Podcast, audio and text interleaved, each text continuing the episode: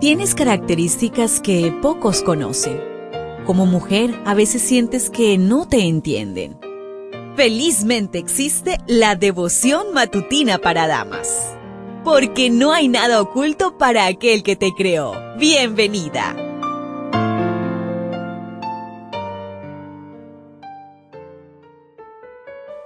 El Señor nos regala la oportunidad de iniciar una nueva semana. Feliz semana para ti, querida amiga, querido amigo. Qué bendiciones encontrarnos nuevamente a través de este audio. Hoy la meditación trae por título Recordar es vivir. Primera de Samuel 12:24. Teman al Señor y sírvanle con fidelidad y con todo su corazón, considerando cuán grandes cosas Él ha hecho por ustedes. Así terminó Samuel su discurso de despedida.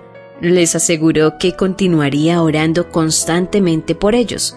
El hecho de que estés en desacuerdo con alguien no debe estorbar tus oraciones intercesoras en favor de esa persona. Les rogó que recordaran las grandes cosas que Dios había hecho por ellos. Reflexionar en las bondades pasadas de Dios fortalecerá tu fe. Estamos tan orientados hacia el progreso y un futuro brillante que tendemos a olvidar lo que Dios ha hecho por nosotras. En el comentario bíblico adventista, en el tomo 2, en la página 505, dice, una de las cosas que más necesitan los hombres hoy día es darse tiempo para la meditación en la infinita bondad de Dios y en las pruebas de su cuidado y conducción. En el libro Tomos Selectos, tomo 4, en la página 77, nos dice, Recordar es vivir. Y recordar las bondades de Dios es comenzar a vivir con gratitud, con alabanzas, con tanta misericordia. Dejar de recordar es dejar de agradecer y peligra nuestra vida espiritual. Todo lo que respire, alabe a Jehová. ¿Hemos considerado alguno de nosotros de cuántas cosas debemos estar agradecidos? Recordamos que las misericordias del Señor se renuevan cada mañana y que su fidelidad es inagotable. ¿Reconocemos que dependemos de Él y expresamos gratitud por todos sus favores? Por el contrario, con demasiada frecuencia nos olvidamos de que toda buena dádiva y todo don perfecto es de lo alto que desciende del Padre de las Luces.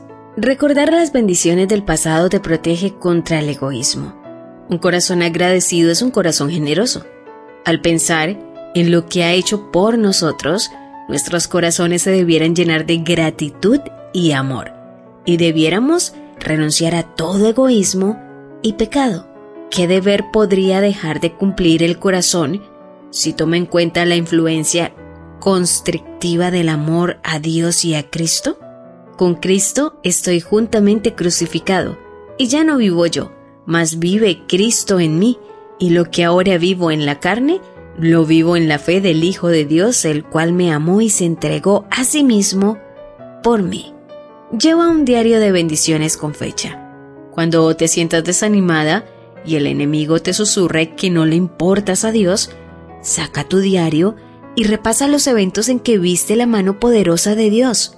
Una actitud de agradecimiento y alabanza embargará tu vida.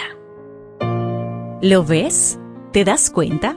Tu creador tiene el manual perfecto de tu estructura femenina. La devoción matutina para damas vuelve mañana.